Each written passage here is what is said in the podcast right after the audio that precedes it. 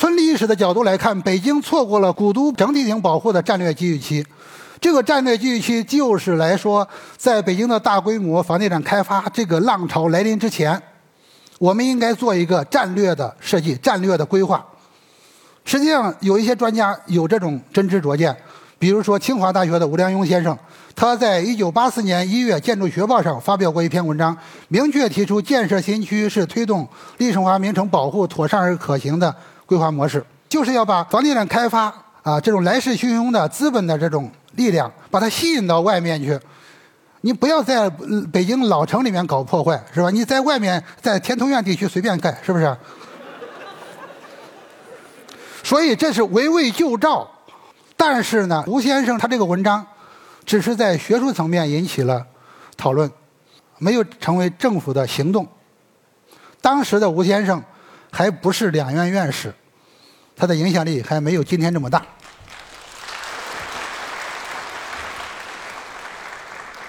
大家好，我是李浩，来自北京建筑大学。呃，我主要从事城市规划历史研究。那么，在我们国家的城市规划建设过程当中啊，新城新区的规划是一个非常流行的模式。很多城市呢都有自己的新区，比如说上海有浦东新区，天津有滨海新区，重庆有两江新区，成都有天府新区。我们北京呢有通州副中心。河北呢有雄安新区，一个新城和新区的建设是一个非常漫长的历史过程，需要经过几十年以后才能够进行系统的分析，得出正确的评价。今天就向大家介绍三个啊几十年前我们国家规划建设的新区规划的一个故事。在新中国成立初期，苏联援助的一百五十六项工程是我们国家工业化建设的一个重点。这张图当中每一个绿点就表示一个一百五六项工程。当时的一百五六项工程比较集中的分布在八个城市，简称八大重点城市，包括西安、洛阳、兰州、包头、太原、大同、成都、武汉。那么除此之外呢，北京是我们的首都，当然也是非常重要的重点城市。今天我就向大家介绍。几个重点城市当中，包头、洛阳和北京的新区规划的一个故事。包头呢是一个黄河边上的一个城市，在这张图当中，下面这条蓝线表示的就是黄河，那么上面有一条棕色的曲线啊，这个表示的是大山。包头的老城呢就在东南方向啊，离黄河和大山都比较近。当时的城市规划是在西北方向，大概有二十公里左右，规划了一个规模很大的新市区。那我们做城市规划是要呃做什么工作呢？这张图是一九五五年的规划图啊。那么在一九五四年、五五年的时候，当时还是一片空空地。那么我们就要预测未来二十年、三十年以后，这个城市它的人口会发展到多少万啊？这个规划方案确定的是六十万人。那么这六十万人需要多少建设用地？然后这些建设用地该怎么分布，形成一个什么样的空间结构？道路网怎么布局？怎么配这个绿化系统啊？各种设施等等啊？城市规划就是做这个工作的。那么包头的规划呢？从这个特点上来说，就是分散式布局啊，形成了比较气势磅礴的一个呃规划结构。下面这张图呢是2008年的包头市的现状图。对比这两张图，我们可以看到，五十年后的城市发展现状和五十年前的规划差不多。那么包头的规划被称作为呢前瞻性规划、超前规划，也就是说几十年不落后。五十年以后，这个规划的格局、它的路网、它的绿化系统还能够适合这个城市的发展。那么包头的规划为什么会形成这样一种分散式布局呢？主要是由于一个重点工业项目啊所决定的，这个重点工业项目就是包头钢铁厂。包头钢铁厂的建设起源于我们国家在白云鄂博地区发现了大型的铁矿，所以在附近进行选厂。刚开始选厂的时候啊，选的范围比较广，后来决定在包头这个建厂。在包头建厂主要是包头有一个老城啊，便于依托老城进行建设。那么在包头选厂的过程当中，又有很多这个选址方案，最后进入这个比选这个程序的是两个方案，一个叫万水泉，一个叫宋家豪。那么万水泉这个方案呢，就是离包头的老城啊比较近，它的优点是能够利用老城支援工厂的建设，但是它也有个缺点，就是这里地质条件不是特别的理想，因为它离黄河比较近，啊，这这这这就像有点那个河滩地一样。那么包钢的选址最后是决定在宋家豪，这里呢北面就是大山啊，地质条件非常的好。那么在包头的这个规规划过程当中呢。包钢的住宅区的这个选址问题发生争论。这张图当中最西边的是包钢的这个工厂，在工厂和新市区之间有一条昆都仑河。包钢呢想把它的住宅区放在昆都仑河的西边，好处是住宅区和工厂在一块儿，职工上下班比较方便。啊，但是城市方面呢希望放在东边。呃，为什么这样呢？只有包钢的住宅区和这个东北方向有一个二机部的工厂，二机部工厂的住宅区，他们两块儿相向发展，才能够尽快的形成包头的新市区啊。双方争执不下，在这种情况下呢，一九五五年八月，国家建委组织中央多个部委的呃联合工作组到包头进行实地踏勘研究，最终的结论是按照城市规划布置在河东是最佳方案。那么后来，在一九五五年十一月十九日，中央正式批复包头的规划。那么包头的规划是我们国家新中国成立以后啊第一个由中央批复的规划，也是计划经济时期唯一的一个由中央批复的规划啊。它为什么由中央批复呢？主要就是为了让包钢这个非常强势的建设单位服从规划。正是由于包头的规划是由中央批复的啊，有绝对的权威性，没有人敢违反。包头的建设就是按照规划来实施的，规划的园林和绿地、公园这些现在都实现了。那么今天的包头呢，实现了三百米建绿啊，五百米建园这样一个目标，成为全国园林绿化非常好的一个模范城市。那么刚才讲的这些，大家觉得包头的规划非常的好，对吧？那么历史的情况又怎么样呢？在五六十年代，包头有一个“三怪”的说法：一个城市的规划三大块儿，就是旧城一块儿、包钢一块儿、二机部一块儿。然后火车站建在荒郊，文化宫建在野外。那么包头的火车站和第一文化宫都是非常重要的公共建筑。在城市规划当中，也是布置在啊一些重点的轴线的这个节点的位置，但是它的周边长期没有任何建设，荒无人烟，大家感觉到生活非常不方便。在五六十年代，包头的规划是一个经常受到批判的一个负面的反面的教材。那么，在包头新市区刚开始建设的时候，新市区是一片草地。左边这张照片就是五五年的照片，大家可以看到前面是草地，后边就是大山和羊群。那么由于新市区和老城之间相距二十公里左右，那么人们从老城到一趟新市区去走一趟就要花几个小时往返啊，那么非常不方便。根据包头市一个城建委的干部啊沈福云前辈回忆，那么包头的很多职工在包头的新市区和旧城之间。啊，往返奔跑，大量的物资长期往返运输，耗费极大。啊，有一个统计数字，从1954年到1984年这三十年间，光这个运输费用造成的浪费就多达3.5亿元。而这三十年间，包头市的整个住宅的投资，全部的住宅投资才三点一三亿元。什么概念呢？光交通运输造成的浪费，就比全部的住宅投资还要多。前面我们讲了，地质问题是包钢选址过程当中万水泉方案被否定的一个主要的原因。但是根据包头市规划部门一九五六年七月做的规划工作总结，曾经地质方面的苏联专家实地观察研究，结果认为万水泉地质条件不是不能放钢厂，只是次于宋家豪。这是什么概念呢？就是包头的钢铁厂本来也是可以放在万水泉的。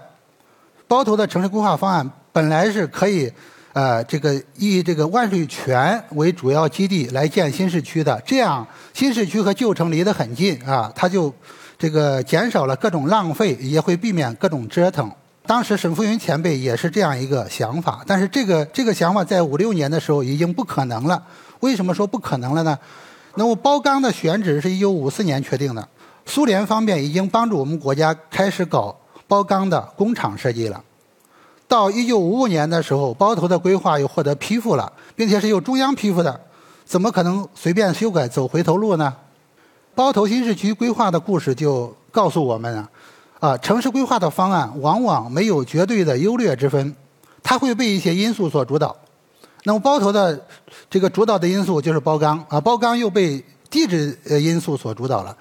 那么这个城市规划方案最终是有权威确定的啊，如果没有权威，这个规划就没办法定版。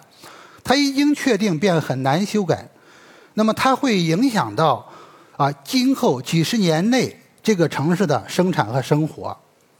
那么以现实的眼光看，我们说包头的规划现在啊非常有前瞻，非常超前。几十年前的规划现在还不落后，啊，这是一种事后的观点。如果我们以历史的眼光，就会看到包头新市区的建设，大量的工人、大量的建设者付出了非常大的代价啊，当时非常不方便啊。那么在八大城市当中呢，除了包头之外啊，洛阳也非常有名啊，洛阳也建设了新区。这张图呢，就是一九五四年的洛阳市现状图。洛阳的老城呢是在东北方向啊，当时的城市人口有十一万。洛阳老城的南面是一条比较宽的洛河，北面呢是一条陇海铁路。洛阳老城的西面这个地方叫西宫地区，过了西宫地区再往西有一条比较窄的河叫涧河，啊，过了这条涧河叫涧西地区。这是一九五四年的时候制定的洛阳市的规划图，当时的规划主要是做了涧西工业区的规划。洛阳的几个幺五六工程，包括第一拖拉机厂、矿山机械厂等，都是布置在涧西区。那么他们的住宅区呢，就是布置在工厂的对面，工厂的南面。那么当时的规划对于洛阳的老城和老城旁边的西工地区，只是画了路网，那么做了示意性的表达，没有详细规划。到一九五六年的时候，制定了洛阳市啊涧东区、涧西区的总体规划图，这就是把整个城市范围都概括起来了。那么洛阳规划的一个重要特点就是避开老城建新区，然后在洛阳的老城和涧西工业区之间，这个西工地区呢确定为城市的远景市中心。啊，近期是不搞建设的啊。我们注意到，这个涧西工业区到老城之间的距离啊是五公里啊。那么包头呢，它就是二十公里啊。这个洛阳的距离就非常短啊，这就方便很多。洛阳的规划还有一个优点就是，大家看那个棕色的地块都是工业用地，都是在北面啊，就是上面。那么住宅区呢，相应的分布在对应的南岸地区，职工上下班呀都比较方便，还有利于滚动发展。包头的规划，由于正确处理了旧城和新区的关系、生产和生活的关系啊，受到很多专家学者的广泛赞誉，被誉为洛阳模式，并载入城市规划教科书。从文化遗产保护的角度呢，洛阳涧西区的建设避开了西宫地区的周王城遗址、隋唐的宫城遗址，也避开了洛河南的隋唐都城遗址。还避开了洛阳老城内的元明清时期的城市遗址，所以这个是非常好的一个案例啊，积累了非常多的经验。正因为这样呢，这个在文化界也非常有名啊。这大家一说到洛阳模式，大家都知道啊。那么我在做规划史研究的过程当中，就拜访了很多规划前辈，就想搞清楚洛阳模式是怎么来的，啊，究竟是谁提出来的？但是拜访规划前辈的结果让我很失望。那么，当时担任洛阳规划组组长的刘学海先生和魏世恒先生告诉我，他们做规划的时候认为洛阳的老城破破烂烂的，没有多少价值。在城市规划工作当中，老城保护或者历史文化遗产保护的思想并不突出。洛阳模式并不是哪一位规划师的奇思妙想。实际上，洛阳的城市规划方案和包头一样，也是重点工业项目的联合选厂所决定的。一九五三年的时候，我们国家决定建设第一拖拉机制造厂等等一些“幺五六”工程，就开始在洛阳选厂。选厂的时候有很多个方案，那么在这些方案当中，白马寺地区和西宫地区由于地下古墓太多，考古勘探在时间上来不及啊，不能搞建设。那么洛河南地区呢，由于隔了一个很宽的洛河，如果在洛河南地区搞建设呢，就要修大桥啊，增加很多投资啊，也被放弃。涧西地区呢，一个是地下古墓比较少，基本上没有啊。第二个呢，它有一条现状的洛同公路和旧城联系，呃，条件非常好，就选择在涧西地区建设。关于洛阳模式，还有一个最简单的解释，啊，在这张图当中啊，我放了两个红色的虚线的框，这两个红色的虚线框，它的大小是一模一样的。不知道大家看了这张图有没有什么发现？就这一个第一拖拉机厂。整个洛阳的老城都放不下，啊，洛阳的旧城太小了，这是洛阳模式得以形成的一个重要原因。总之来说呢，并不是为了保护老城才避开它。这是2014年的洛阳市的现状图啊，即便已经过了六十年，我们仍然可以从图中看到一五时期洛阳规划的一些痕迹。讲到这里，大家可能会产生一个疑问。洛阳模式啊，这么有名，规划这么好，它是不是可以保护洛阳老城的历史文化遗产不受破坏了呢？首先需要注意到，在一九五六年做规划的时候，洛阳市就上马了两个新的工业项目，一个叫棉纺织厂，啊，它的厂址压在了西宫地区的周王城遗址上，但是压了一部分，不是全部压了啊，这个城址还范围很大。另外一个项目叫洛阳玻璃厂。它的位置就压在了隋唐洛阳宫城的遗址上，就是在一九五四年的时候曾经避开的西宫地区，仅仅在两年以后就被两个新的项目重新占据，这是洛阳历史文化遗产保护的一个惨痛的教训。权威专家指出，在二零零六年的时候啊进行了统计，在房地产开发的冲击下，洛阳老城已经大部分改造，传统面貌不足四分之一。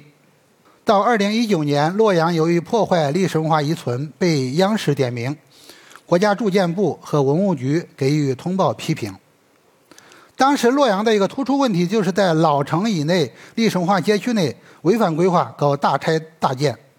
那么洛阳老城里面呀，为了建高层建筑，当时挖了三个非常深的基坑。洛阳的大拆大建被叫停以后，啊，人们送了一个外号叫“中原第一坑”。那么，洛阳涧西区规划的一个故事告诉我们：理想的规划模式并不是万能的，不可能一劳永逸地解决城市发展的所有问题。在洛阳模式广受赞誉的时候，也有很多人为了北京同样是为了保护老城而提出的新区规划的方案而感到惋惜。这就是良辰方案。我们中国的建筑专家梁思成先生和陈占祥先生曾经提出建议。主张在北京老城的西面规划一个首都行政区，主要目的就是为了保护北京的老城。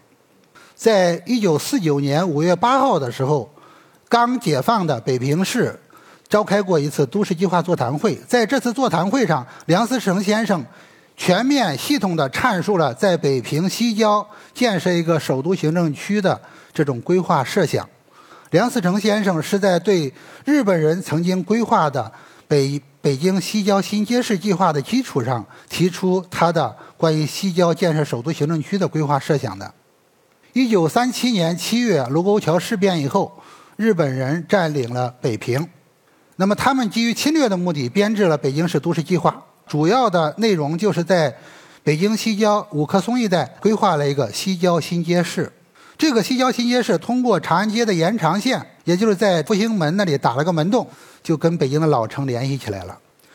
那么日本人为什么要在西郊规划一个这个新街市呢？主要目的是为了避免和中国人混合居住产生的各种摩擦。我们知道啊，这个抗战胜利是一九四五年的八月十五号啊，日本投降。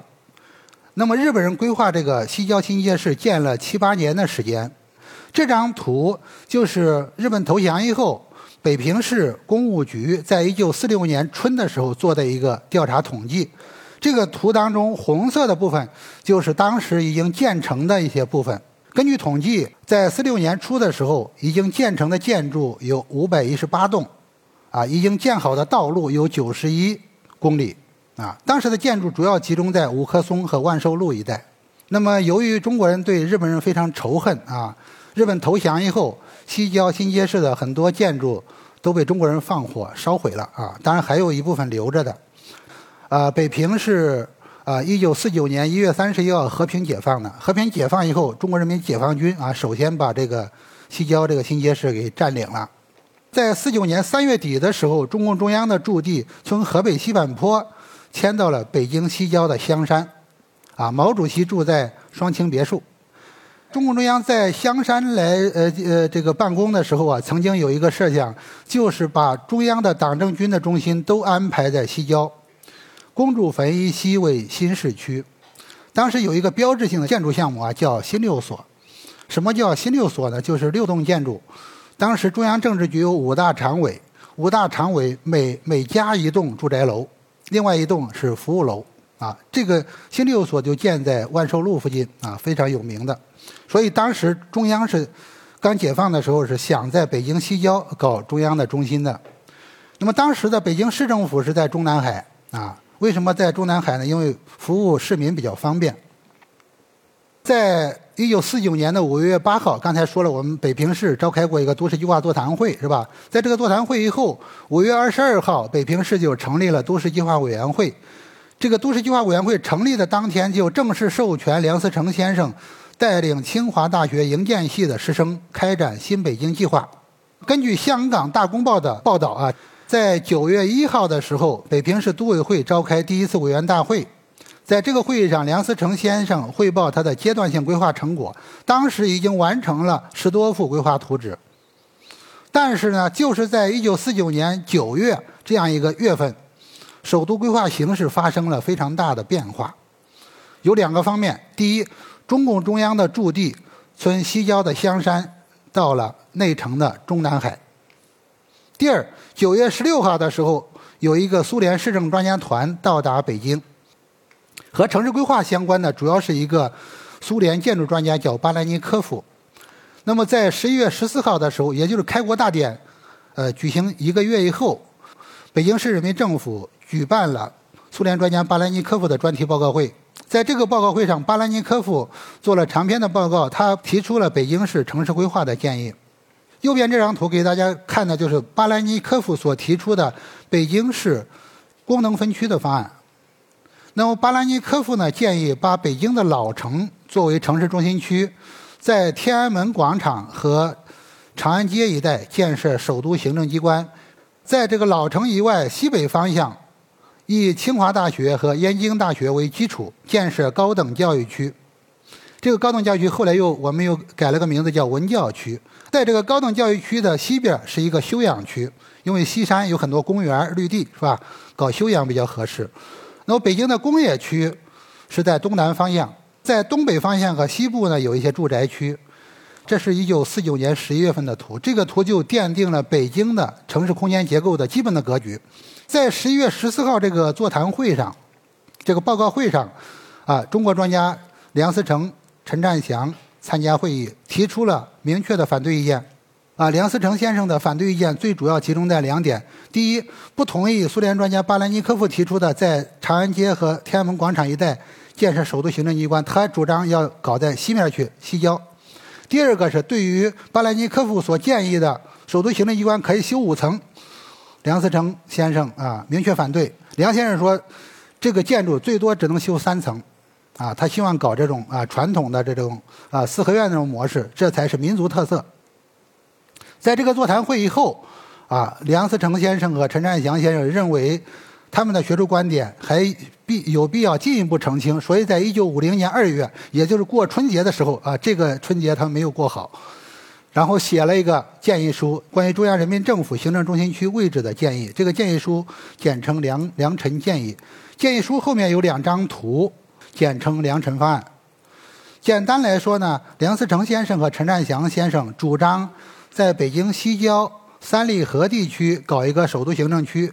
就是在啊西二环和西三环之间。那么这个首都行政区中心的广场距离天安门的距离是五点六公里。这是日本人规划的西郊新街市和良辰方案建议的首都行政区的位置的比较。简单来说呢，就是良辰方案进行了一个东移。啊，为什么要有这个东移的处理呢？主要是要避开日本人的据点，避免在政治上的一些不利的因素。值得注意的是，在十一月十四号，苏联专家巴兰尼科夫这个专题报告会上，苏联专家团的团长阿布拉莫夫啊，这个人是莫斯科的一个副市长，他的讲话当中曾经转述过毛主席的重要指示。毛主席怎么说的呢？政府机关在城内，政府次要的机关设在新市区。那么，我做良辰方案的研究，主要就是查阅档案。在我查的档案当中啊，引起很多人关注的一个重要的档案是梁思成先生他们向毛泽东主席呈报建议书的一个附件。这个档案是学术界的首次发现。它的标题啊，就是对苏联专家巴兰尼科夫的建议的几个问题啊，实际上就是对他的评论。署名作者是梁思成、林徽因、陈占祥，我把它简称“梁林陈评论”。这个梁林陈评论的发现呀，就有很多的意义。首先一个。我们以前都说啊，梁陈方案，梁陈方案，梁思成、陈占祥，从来没提过林徽因。实际上，林徽因先生也是非常重要的一个参与者。第二个非常重要的就是说，前面我们说了，在十月十四号的座谈会上，梁思成先生已经知道毛主席的重要指示了，已经知道最高领导人的意见了、指示了。啊，梁思成先生他们还敢于、勇于提出自己的不同的见解。今天哪些专家还可以这样做呢？啊，这是非常需要有勇气的，啊，这也是中国的知识分子的一种啊文化的素养啊，我觉得这个是非常令人敬佩的之处。那么我刚才说了，这篇文章主要是梁思成先生他们对苏联专家巴兰尼科夫建议的评论。我查到这个档案以后，我进行仔细的分析，分析下来的结论是，梁思成先生他们和苏联专家的。很多意见在很多方面是一致的，并没有太多的意见，而最核心的意见就是首都行政机关的位置问题，这是它的核心的分歧。那么通过研究良辰方案是吧？我最我今年的时候刚出来一本书叫《规划北京良辰方案新考》，那么我得出一个基本的结论：在一九四九年的时代背景下，首都行政机关在北京的老城内布局是唯一选择，当时不可能。完全采纳良政方案。说到这个问题，大家经常会说啊，新中国刚成立没有钱。那么刚才我向大家介绍了，在洛阳的西边，在包头的西北方向都建设了新市区，并且这些新市区都离得很远，代价很大，钱不是主要问题。最主要的问题有两个，第一个是国防安全因素。一九四九年的时候，全国还没有完全解放。啊，五零年的时候又发生了朝鲜战争，当时还是一个战争的环境。如果把各类首都行政机关我高度集中在同一个地点，很容易遭到敌人的空袭，因为来一架飞机搞一次轰炸就一锅端了，在国防安全上是有很大的隐患的。第二个就是跟我们的新中国成立有重大的关系。我们知道开国大典是四九年十月一号，但是大家知不知道，决定开国大典在十月一号举行的时间，这个决策是什么时间做出来呢？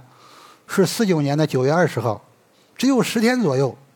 你这个新中国的成立肯定需要很多机关呀，还有很多规规章制度啊，什么很多人员机构啊，这都要建立起来。那么这些机构在哪儿办公呢？在四九年的时候。北京只有在老城里面有一些老房子可以供首都行政机关使用，在老城外面、城墙外面都是荒郊野地，都是菜地，那怎么办呢？只能进只能利用一些老建筑，用今天的眼光就是历史建筑，是吧？文物、王宫，这个这个叫什么王府大院，是吧？在新中国成立的时候，这属于呃嫡产遗产，是吧？没有什么产权问题。那么正是由于这种各方面的因素所牵制，梁思成先生关于他们提出的良辰方案，也曾经转变了态度。良辰方案在一九五一年底的时候已经争论结束了，已经没有争论了啊！梁先生、陈占祥先生都已经接受了。正是因为接受以后呢，又有一个新的部署。五二年、五三年这个时候，我们在三里河地区搞了行政中心的规划。这个规划的一个重要内容是范围缩小了。为什么缩小范围呢？因为层数提高了。这个行政中心的规划，啊，五三年定版以后，五四年、五五年就搞建设，但是呢，它只实现了五分之一，啊，没有完全实现这个行政中心的规划。为什么没有完全实现呢？五五年的时候搞增产节约运动，啊，不能搞大规模的楼堂馆所，所以这个行政中心被压缩了。压缩的部分就叫四部一会建筑群，啊，在右边的这张照片当中，前面的有大屋顶的部分就是四部一会建筑群。这个四部一会建筑群当中最有名的一种建筑，就是今天国家发改委的办公楼。那么在五五年的时候，它也建了大屋顶，但是这个由于反对大屋顶啊，然后这个屋顶没有放上去，所以这个这个国家发改委的这个楼是一个平屋顶的。从学术史的角度回顾啊，这个良辰方案为什么会形成社会热议？主要是在一九八二年的时候，我们国家公布了首批。二十四个国家历史文化名城，北京是排在第一位的。在这个情况下，北京的历史文化遗产保护问题受到了空前的关注。啊，同时也出现了一个论调，叫会不停梁先生在西郊建设新北京的建议，这是旧城破坏严重。关于这个问题，我们首先要说城墙，为什么呢？梁林晨评论，这这个评论文章当中，我就找这个城墙的内容，结果一个字都没出现。城墙根本没有出现过，这是什么概念呢？就是梁先生他们和苏联专家的争论，根本没有提到城墙存废问题。城墙存废问题不在他们争论的范畴之内。啊，这个我们再再来说呢，《梁臣建议书》数一下呢，一共有十三个地方出现了“城墙”这两个字，结果呢，他都是在讨论城墙对人们心理上造成的障呃这个障碍。因为城墙特别高大啊、雄伟啊，就对人们产生了压迫感，并没有就城墙存废问题发表学术性的意见。但是梁思成先生，呃，的确是，呃，多次呼吁要保护北京的老城墙，但是呢，是在其他场合、其他时间所谈的啊。我们不要把它和良辰方案混为一谈。那么，在做良辰方案的研究过程当中，我拜访了一些地铁规划专家和铁路专家。就是问这个老城墙拆除问题怎么回事北京分内外城是吧？内城的城墙的大规模拆除，主要是六十年代末战备形势下，由于修建地铁所拆除的。六十年代末的时候，中国的国际形势，周边的国际形势紧张，因为战备的形势，啊，就提出了这个防空的要求。为什么防空的要求要修地铁呢？啊，主要目的是，如果敌人来北京来搞轰炸的时候，我们可以利用地铁快速的把居民，啊，当然也包括领导，是吧？快速的疏散到西山地区。我现在我们修地铁可以在地下挖，是吧？上面不受影响。但是六十年代修的时候必须开膛破肚，啊，在这修把这里全拆了。所以啊，它的占地是非常大的。那么这个就涉及到一个。地铁的走线问题，特别是城区的走线问题。那么当时的地铁啊，呃，实施的线路叫一环一线。一环就是环绕北京内城的城墙，这个就是现在的二号线。一线呢，就是沿着长安街啊，就是现在的一号线。它的主要目的是往西三呃疏散啊。这个一环主要是把这个城里面的这个居民啊都能够服务到、照顾到。那么为什么要走城墙呢？如果不走城墙，就要走居民区。走居民区就要涉及到大量的拆迁、安置，还有补偿问题，还有时间问题。所以走城墙，再加上城墙两边的护城河，这是代价最小、矛盾最小的一种方案。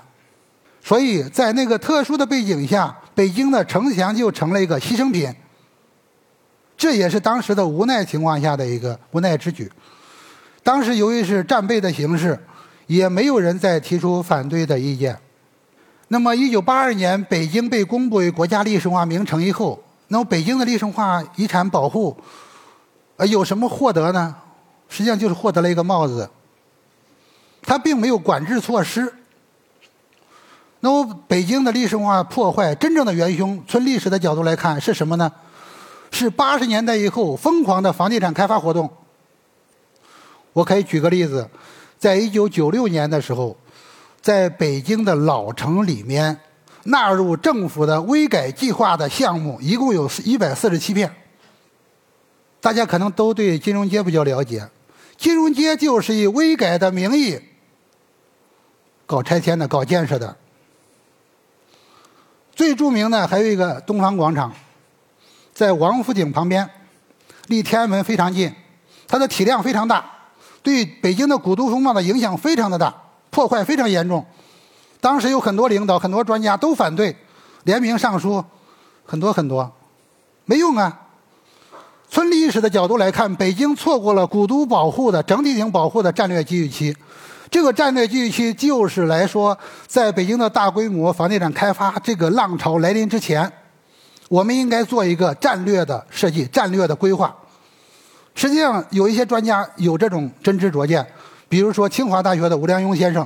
他在一九八四年一月《建筑学报》上发表过一篇文章，明确提出建设新区是推动历史文化名城保护妥善而可行的规划模式，就是要把房地产开发啊这种来势汹汹的资本的这种力量，把它吸引到外面去。你不要在北京老城里面搞破坏，是吧？你在外面，在天通苑地区随便盖，是不是？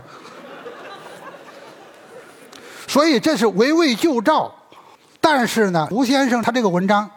只是在学术层面引起了讨论，没有成为政府的行动。当时的吴先生还不是两院院士，他的影响力还没有今天这么大。多年前我写过一篇文章，对比良辰方案和洛阳模式，用一句话总结就是：“有心栽花花不活，无心插柳柳成荫。”有心栽花指的就是良辰方案，无心插柳指的就是洛阳模式。城市规划。是我们这个改造客观世界的一种主观的设想。城市规划正确与否，关键在于它是否能够与社会现实结合，以切实指导社会实践。我的导师，中国工程院邹德慈院士曾经说过一段话：城市规划看似浅显，因为它贴近生活，谁都可以说三道四、评头论足，但它又很精深。深在它的综合性和复杂性，这个一个城市的规划想做好是非常难的。为什么呢？因为它涉及到方方面面，你要考虑各种问题、各种人群，它的需求是不一样的，各种要求是很难统一满足的。最后，我想用三句话来结束我的汇报。啊，第一句话叫：城市建设不能没有规划。像北京如果没有规划，那就一团糟了，是吧？并且还会造成巨大的浪费。但是有了规划，也不能够麻痹大意。为什么呢？前进的路上有很多新问题呢，新情况呢，你不能预测的，是吧？所以要长期跟踪，不断改进。第二个，城市规划所能起到的作用是有限的，它就像我们吃药一样，不能包治百病的啊。那么，对于城市规划建设的一一些遗憾，我们应该多一些理解，多一些同情。我们应该多一点历史思维和历史观念。对于有些问题，应该放在一定的时代背景下去认识。谢谢。